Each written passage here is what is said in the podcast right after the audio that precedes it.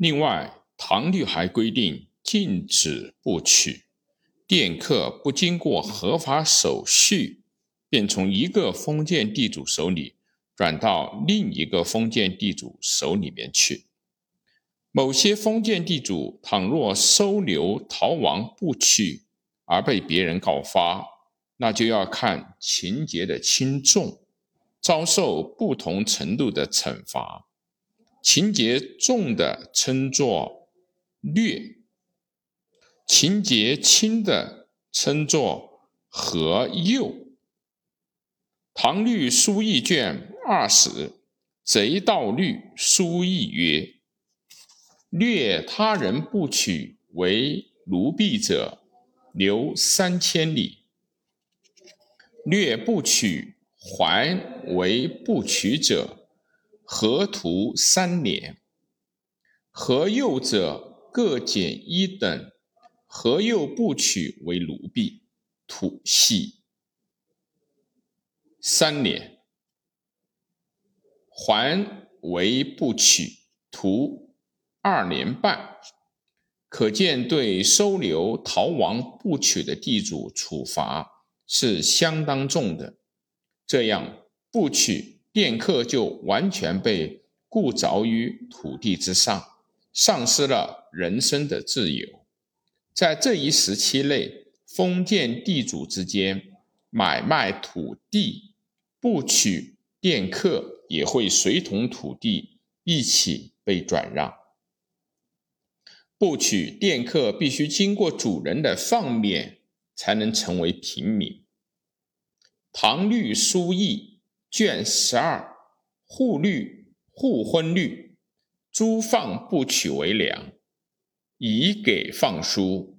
书亦曰：依户令放奴婢为良，即不取客旅者，并听之，皆由家长。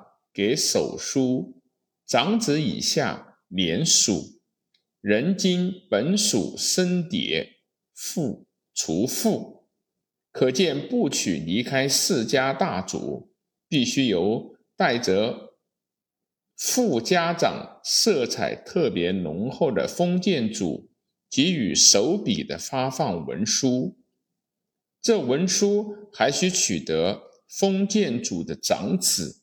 未来的副家长以下的连属申报地方政府剔除户籍才算合法。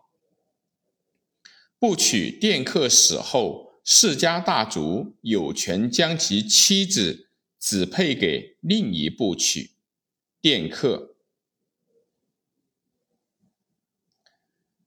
唐律书议卷十二。户婚律又问：不娶娶良人女为妻，夫死服满之后，即何任情去住？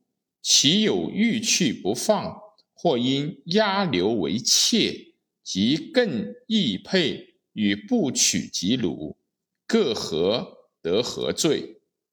答曰：若是良人女压留为妾。既是有所威逼，从不应得为重科，或易配与余不取同。在这里啊，法律上只规定不娶妻本来是良人女，不准世家大族威逼他们做妾，或者易配给另一部娶。但是如果不娶妻不是。良人女，而他们的身份是低于良人一等的客旅，或甚至是奴婢的话，那么封建主就有全权支配他们，或者把他们留作自己的侍妾，或者指配给另一个部曲。这在律文上是不加禁止的。